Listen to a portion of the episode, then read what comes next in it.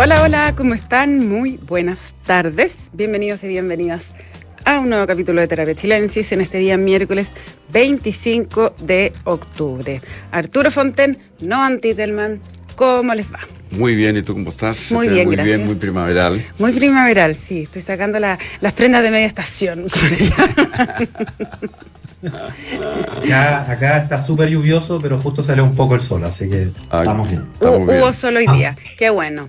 Oye, eh, tengo que hacer una rectificación de ayer. Yo también. ¿De los santos? No, ¿Tú- ¿Cuál es la tuya? eh, te doy la- te doy la parte, parte por los santos. ¿Y primero. después por los diablos? Sí, ¿Decís tú? sí. Ya. No, es que me llegaron porque hablamos ayer, le voy a contar a Noam, que me imagino que lo escuchó, pero por si no, eh, hablamos con Pablo Ortúzar. No lo escuchó, de- pero recordémosle. Ya. de, eh, estuvo como de religión sociopolítica, hablamos de evangélicos, hablamos de eh, santos, de gente que, si es que había como civiles santos. Santos casados. Santos casados. Tratamos de recordar, porque yo me acordaba de niños, como la Laurita Sí. Vicuña, y el resto que me acordaba eran como Francisco de Asís, como gente que era o monja o Claro. sacerdote, qué sé yo. Bueno, me han llegado varias, varias listas, listas, listas De santos casados. Santos casados. Ahora, quiero decir algo. Santas casadas. Bueno, a mí me llegó Pero- solo un santo. ¿Solo uno? San Luis, rey de Francia. Ah, Santa Palao. No, yo te voy a decir, Santa Ana, ¿verdad? Santa Mónica, Santa Celia, Santa Silvia, Santa Gianna Beretta, eh, canonizada por Juan Pablo II, Santa Rita de Casia y varias más. Varias más. Así que pero todas todas- mujeres. Todas mujeres, por eso te digo, si ser casada, la- la- ser las casada, santas son las casadas, casada, uno como que les avisamos al tiro a los hombres. para la- Mm. Las que están en la competencia por la santidad, las mujeres cuando se casan ya le da, dan ventaja. Así que-. Oye, yo no, quiero hacer una no verdad, rectificación sí. de otro orden. A ver, Dije que el estatus de la minería en el, el proyecto constitucional quedaba fortalecido respecto de la norma actual, que era la norma de- actual que, rige la que- constitución vigente. Claro, que había derogado las leyes orgánicas constitucionales que de alguna manera protegían el, el- el- El- las bases en las cuales se sienta la minería. Exacto. Eh, en realidad eh, baja el quórum de, de- de- de- de cuatro séptimos de las leyes orgánicas a simplemente mayoría absoluta de los miembros en ejercicio. Sí. Y esa es la regla que nos rige. Y releyendo con cuidado el artículo, Mm. en realidad el artículo que queda en el proyecto constitucional es idéntico al que nos rige, el artículo en la Constitución. O sea, la minería está igual, La, mi- la minería está igual. está igual. O sea, No cambia el estatus o la protección de la minería respecto de la situación actual con el proyecto constitucional. o sea, ya, pues, entonces para efectos prácticos, si uno fuera minero, mi nervio es el mismo. Sí, o, o mi tranquilidad es la misma, según, Entonces, según tus nervios, según que tu temperamento. Claro, claro. Pero no hay un cambio en el estatus jurídico. Yo pensé, No, yo me equivoqué. Confieso pensé que no había. escuché el capítulo de ayer, pero lo haré sin falta porque no sé cómo llegaron a hablar de san- del estado civil de los santos y del estatuto jurídico de la minería, pero me parece fascinante la, la conexión. Para que veas tú que en este, en este Somos programa somos muy versátiles. muy ¿no? versátiles, Aquí nada. útiles. La política es una cosa de un ratito, pasó por ahí. Sí, Pero, y, ¿ah? y- eso que no hemos entrado a, decir todo lo que podríamos decir sobre el tema de los evangélicos, queda para mucho. Sí, no, yo no tanto, la verdad es que yo eh, me declaro bastante ignorante Pero en esa pasa es que materia, yo- pero me entretuve mucho en la Es que conversación. a mí de me interesa mucho el tema, lo investigué una época, en una Mm. época iba con mucha frecuencia a La Pintana a, a estudiar esto con un grupo, publiqué sobre el tema y me he mantenido en contacto con algunos de los investigadores que, que trabajan eso en Chile, eh, como Eugenia Fedacova, que ha trabajado mucho esto. Eh, Sonia Montesino también, hizo También. una tesis sobre esto, sobre el rol del hombre y de la mujer en- al convertirse, ¿no? Eh, cómo se transformaba el rol del hombre en la familia al convertirse. Una tesis muy interesante de Sonia Montesino. Eh, así que yo me he interesado en el tema, he leído harto sobre el tema. Pero todavía no te conviertes tú. No, no, eso no, pero, he- pero, pero presencié algunos milagros y, y personas que hablan en lenguas. Ya, pero no milagro. Habla que habla en lengua, pero ¿cómo ha presenciado milagros? Sí, presencié un milagro. Ah, ya. ¿Viste, Noam, que en este programa pasan cosas? ¿Qué, qué, qué milagro presenciaste? Bueno, eh, en un templo había una mujer que estaba en una silla de ruedas, una muchacha en realidad, que estaba inmovilizada hacía tiempo, según me decían, por una enfermedad, que no podía caminar y que estaba en la parte de atrás del templo y en un momento culminante de, de, la ceremonia se, se levantó y Como Lázaro. Y se levantó y bailó por, por los pasillos hasta el altar. Un baile Ay, Arturo, yo de verdad que no sé si me estás hablando en serio o no. En serio.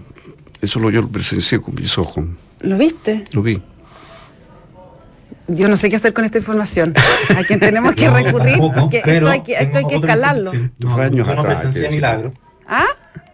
Yo no presencié milagros, pero tengo otra información un poco tangencial. Que la otra vez veía una película y un documental, que de hecho es el nominado de Brasil al Oscar.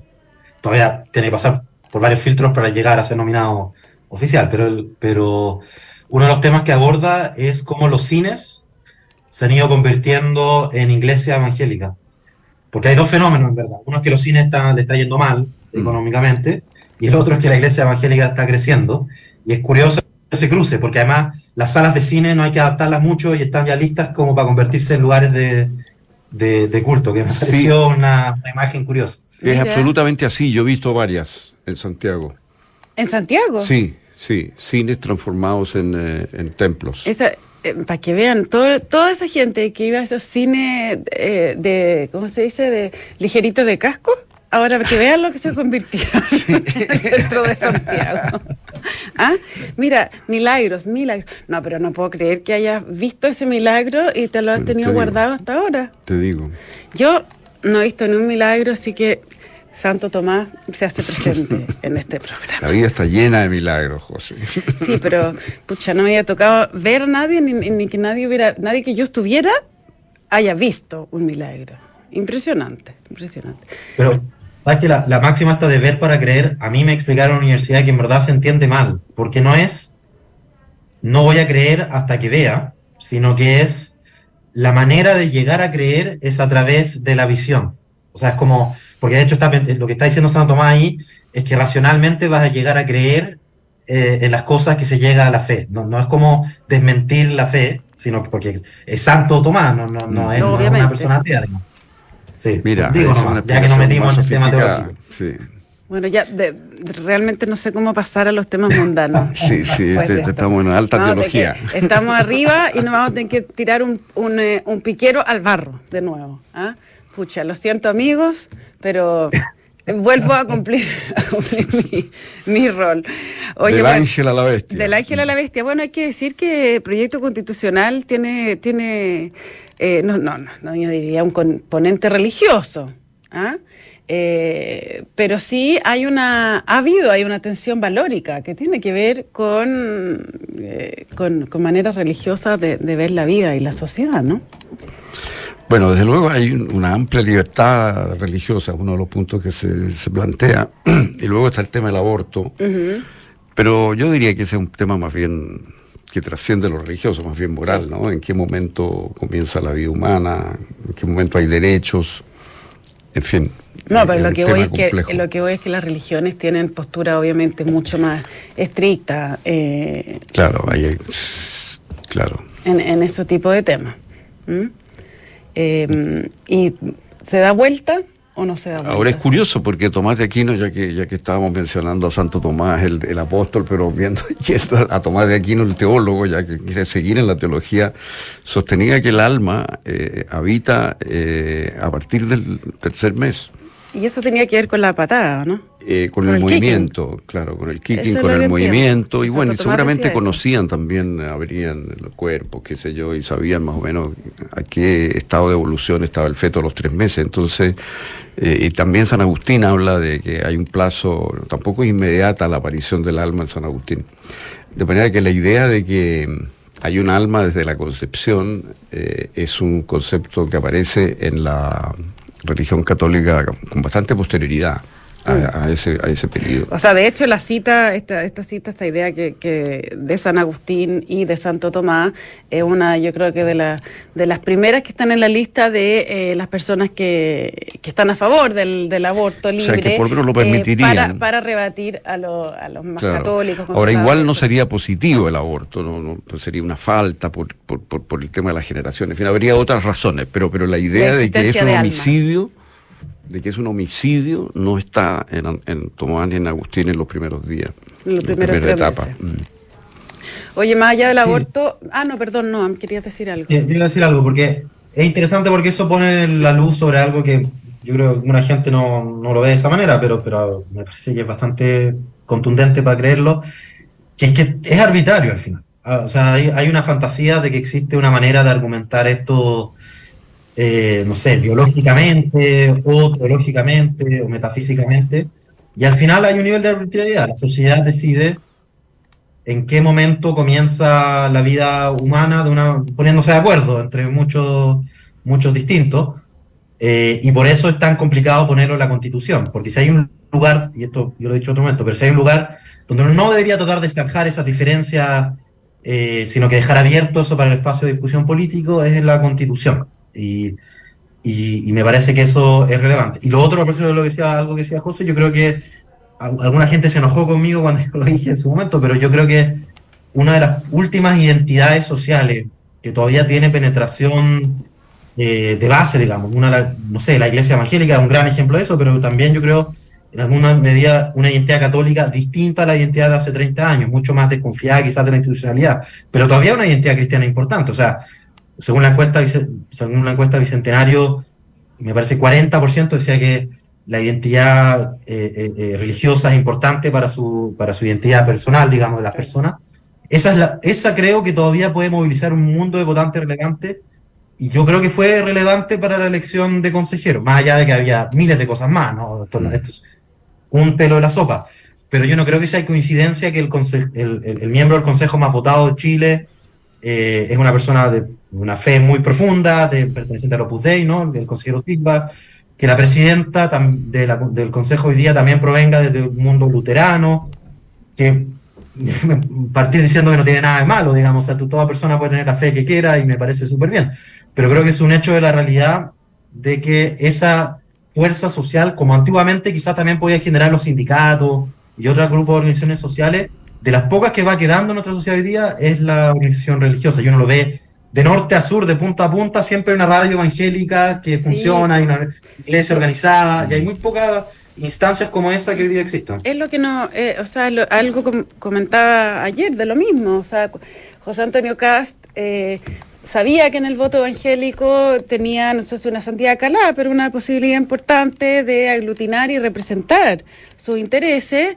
y eh, obviamente que hizo un, match con ellos y, parte importante de su votación también estuvo ahí. O sea, no, no, determinante, pero sí. Es muy probable.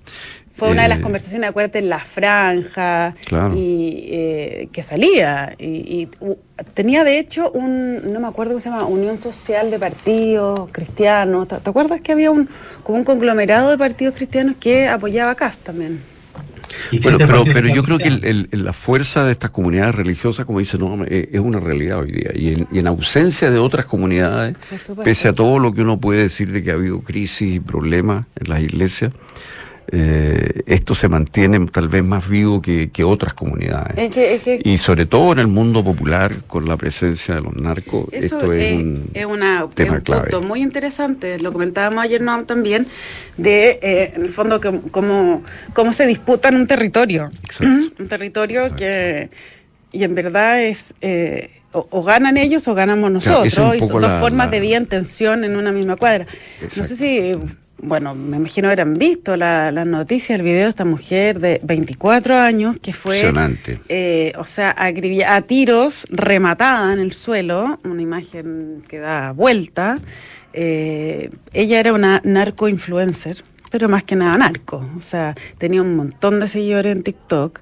Eh, obviamente que tenía videos con todos sus lujos y cosas, pero venía saliendo de estar un año en prisión preventiva sale y le dan eh, tres años, creo, de libertad vigilada supuestamente intensa. o sea, si, esa es la libertad vigilada intensa, eh, en que puede seguir, no sé, si, no sé si ella estaba traficando o no, esa parte no, no la tengo clara, pero si pueden venir y hacerte un ajuste de cuenta así, eh, impresionante. impresionante. Ahora, eh, no, no, quiero que volver desviarnos de nuevo al tema, o meternos de nuevo en el tema, pero ya que lo toca, eh, si tú lo piensas un poco, y tú te imaginas que en la misma cuadra hay un foco evangélico y un foco narco, ¿Mm? o en cuadras muy cercanas, como que representan exactamente la antítesis. Porque la promesa para el joven que se incorpora a la pandilla narco, estoy pensando no en el hiper narco, sino el gallo que está ahí, digamos, la promesa es placeres hoy. Mundanos. Mundanos, intensos y hoy. Eh, a cambio de eso, el riesgo de mi vida permanente. ¿Mm? Claro. En cambio, el evangélico apuesta a la restricción hoy, a la postergación de la satisfacción de los placeres y apuesta al largo plazo en este mundo y en el otro, porque los evangélicos creen que la riqueza es un signo de la bendición de Dios. Entonces trabajan muy duro porque de alguna manera eso es como un signo de que Dios te ha bendecido. Y eso los hace ahorrar y trabajar y, tener un espíritu de postergación de la satisfacción instantánea. Entonces es exactamente lo contrario, que mira qué interesante. Es, exactamente lo opuesto. Ahora, en ambos casos. Harto, harto más, más tentador para un niño con un nivel educacional muy malo, como tenemos hoy día, con indicadores pésimos de lectoría, etcétera, etcétera, eh, y un alto nivel de frustración entrar al mundo narco que entrar al mundo evangélico. Claro, entrar y, empezar a obtener hoy día las buenas zapatillas y oh. tener, pero claro, el, el riesgo es el balazo en la cabeza. Por supuesto. Mm. Ahora, puede llegar muy joven. Y por eso en la cultura narco yo creo que transforman la muerte como en una fiesta, ¿no? Para, para anestesiarse. claro, anestesiar, anular ese, ese, ese ese factor. Anestesiar el dolor. Mira qué, qué, qué interesante. Habría que. ¿Ya hay estudios últimamente, tú sabes, de, de, esta disputa territorial? Yo no he eh, visto ninguno todavía, pero seguro van a salir porque es como de cajón, yo creo, el, contraste. Mira. Lo que sí he visto estudios como sobre los evangélicos mismos, en, contraste con la persona común, digamos, de ahí, digamos. Por ejemplo, el, el, fuerte machismo que hay ahí se moligera en, en, la familia en la familia evangélica. El mero hecho de que el padre va con los hijos todo el tiempo al templo. ¿El machismo que hay dónde? En el mundo popular el machismo es ah, muy fuerte. Muchas veces son madres abandonadas. Eh, la borrachera desaparece, muchas veces eso, la borrachera está vinculada a violencia, eso desaparece. No, claro, porque se ofrece un orden de vida, digamos. Hay un orden y, una como obligación de rectitud. Exacto, exacto, que es muy exigente. Y como decía el otro día, la contrapartida de esto es la extrema emocionalidad mm. de la ceremonia, ¿no? Donde la gente canta, baila, habla en lengua. ¿Y tú estás seguro que la señorita de la silla de ruedas no caminaba antes? Bueno, no sé, yo no la conocía antes. Pero ¿cómo no fuiste a preguntarle? ¿No, no sapiaste después? Si, no, yo pregunté, me dijeron, yo pregunté ahí discretamente, porque tú tampoco puedes entrar a, yo no era el abogado del diablo investigando un caso, digamos, yo era una persona que estaba ahí en esa iglesia. Yo lo hubiera seguido. la invitación, pero, pero fue lo que me dijeron. Yo lo hubiera seguido hasta, hasta su casa para ver la realidad, hubiera sapeado por la ventana, de todas maneras de todas maneras. Ya, oye, bueno, volvamos a nuestra constitución. Eh, bueno, pero en todo caso, en la constitución el tema se toca eh, y lo que se hace es, a mi juicio, hasta donde yo entiendo, y hay abogados como Carlos Peña, como Hernán Corral y qué sé yo, lo que hace es, pese a los cambios, es mantener lo que existe hoy, que es una posibilidad de aborto en estas tres causales. Y el aborto libre en Chile tiene bastante rechazo en la población. Sí. Eh, pero tiene bastante apoyo mantener el aborto en, eh, en las tres causales. En, las tres causales. Ahora, no me puedo dejar de, a propósito de la Constitución, yo diría que uno de los principales defectos que tiene esta Constitución es su extensión. Muy larga.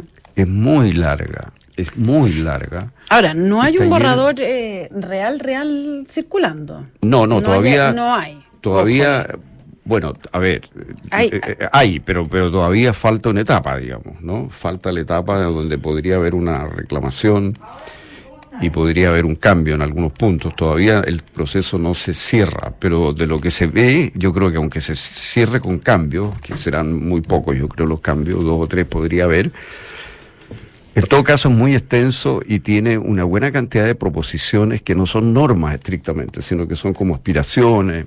Eh, está lleno de cosas que de ese tipo. como deseos, dices tú, así. Como deseos, como por ejemplo los partidos políticos son, en realidad deben ser, pero no hay como eh, transformar eso en un juicio, digamos. Mm. O por ejemplo en educación se llega a detalles como por ejemplo que el currículum obligatorio debe ocupar un cierto porcentaje de, las horas lectivas, pero si tú llegas a la conclusión de que las horas lectivas mm, que dice el programa no son reales, ¿cómo vas a llevar eso a un juez? O sea, eh, eh, hay una cantidad de cosas que son como como indicaciones, como directrices. Tiene hasta el momento... Esa es la parte más negativa, encuentro yo, del programa. En, el texto que, que, no sé, que tengo yo hasta el momento, tiene 217 artículos, el proyecto de una constitución. No sé cuánto, ya ni me acuerdo de cuántos tiene la constitución actual. Yo tampoco, pero, pero, menos, pero es más larga. Esta es más Esta larga. es más larga, 217 artículos y, 17 capítulos, incluyendo los que son nuestras historias, eh, que van al final. Bueno, todavía queda un paso eh, una votación más. Eh, pero ya se podría decir que lo que lo que se ha discutido, lo que se ha eh, publicado es más bien es lo que está y es lo que va a ser. Los cambios van a ser. Y ahora lo que hemos sabido es que el gobierno va a poner 200 millones para imprimir el texto y la, perspectiva de aquí al, al 17 de diciembre, que es el plebiscito, es que los partidos ya van a salir, o sea, sobre todo la derecha, a hacer una campaña fuerte para intentar dar, dar vuelta el... Que se ve bien cuesta arriba. A pesar de que las últimas encuestas me parece a mí que han mostrado un poquitito de menor rechazo, pero la distancia todavía es, bien importante. Es bien importante. Ahora, si es un rechazo al texto, no pareciera, porque uno por lo que ve, la gente conoce muy poco el texto, por lo que dicen, más bien parece que hay una especie de rechazo general al proceso, a la casta política, a usar la palabra, la expresión de mi ley, mm. a, la, a, la, En fin, hay un ambiente así como de que la constitución, así como creímos que la constitución iba a ser una especie de panacea, ahora como que mm. produce una especie de disgusto seguir discutiendo de esto, no sé, esa es la sensación que uno tiene. Cierto. No, Antitelman, ¿cómo lo ves tú desde allá? Sí, ha sido curioso porque tiene mucho, yo sé que a personas de derecha no les gusta que uno repita esto, pero la pura verdad tiene mucho de eco con el tipo de discusión, incluso no escucha las mismas frases que en el proceso anterior. Eh, y yo recuerdo que tenía, o sea, un amigo de, derechas, eh, cuando salió el resultado de la convención, en el proceso anterior, decía, bueno, ahora que la izquierda tiene la gran mayoría, ellos se van a ser responsables de lo que salga. Si resulta o no resulta, su responsabilidad. Bueno, ahora yo creo que es lo mismo. Y al poco rato, cuando se fue dando la discusión, decía, mira, más allá de si es que se aprueba o no se aprueba el texto, si es que el objetivo del texto era generar un espacio de encuentro entre las distintas sensibilidades políticas de Chile, eso ya no se logró. Y yo creo que en este caso es parecido. Y, voy a hacer una pregunta que yo le hacía a mis amigos de, de izquierda y quizás por eso me dejaron de invitar a los asados, pero quizás ahora me dejen de invitar a los asados los amigos de derecha, pero igual lo voy a hacer. En, el, proceso anterior la pregunta era, ¿por qué una persona de derecha tendría que votar a favor de este texto, más allá de la democrático que es el proceso? Y ahora en este momento yo creo que una pregunta parecida que uno podría hacer es, ¿por qué una persona de izquierda, más allá de lo democrático que es el proceso, debería votar a favor? Y, realmente es difícil encontrar un, un argumento más allá de la legitimidad de origen eh, yo creo que hay, hay muy pocas cosas. Por último, hubiesen dejado, voy a decir esto como una caricatura, pero hubiesen dejado un dulce, no sé, una, una cosa para decir, mira, aquí hay una cosa que es claramente una cosa importante para un mundo de izquierda, que es como un hecho de la causa que existe gente de derecha, gente de izquierda, gente de centro, gente que no está en ninguna de las posiciones políticas, y la idea de una constitución es que todo el mundo de alguna manera sienta que su, su, su, su, su, visión cabe dentro de ese gran paraguas, digamos. Yo sé que esto de la casa común ya está demasiado manoseado, ya no se puede decir incluso, porque como ya se dijo tanto, no se puede decir. Pero, ahí me da la impresión, todos queríamos, digamos, que fuera una especie de, de, de, gran consenso, pero yo pienso que era un, una aspiración un poco imposible, dado lo que es el país, una asamblea políticamente elegida es muy difícil que, que, produzca un texto así, dadas las divisiones que hay en Chile, las tensiones políticas que hay. No hay ese ambiente de amistad cívica como para producir un texto de consenso. El caso de la, de la comisión experta fue algo muy particular, porque estaban en igualdad, lo cual era una situación irreal políticamente, digamos, de fuerza. Pero además no estaban escribiendo una constitución, sino que solo un anteproyecto, o sea, todos sabían que había una nueva instancia. Entonces eso también hacía que el texto pudiera no considerar una serie de materias que, en definitiva apenas terminó eso empezaron los consejeros a decir que había que agregar. Ahora, yo lo que, lo que sí creo que hay elementos que, que si uno se sustrae un poco, eh, hablan de un texto que incorpora, yo, yo no, no, creo que el voto de izquierda vaya a votar a favor, eso me parece clarísimo.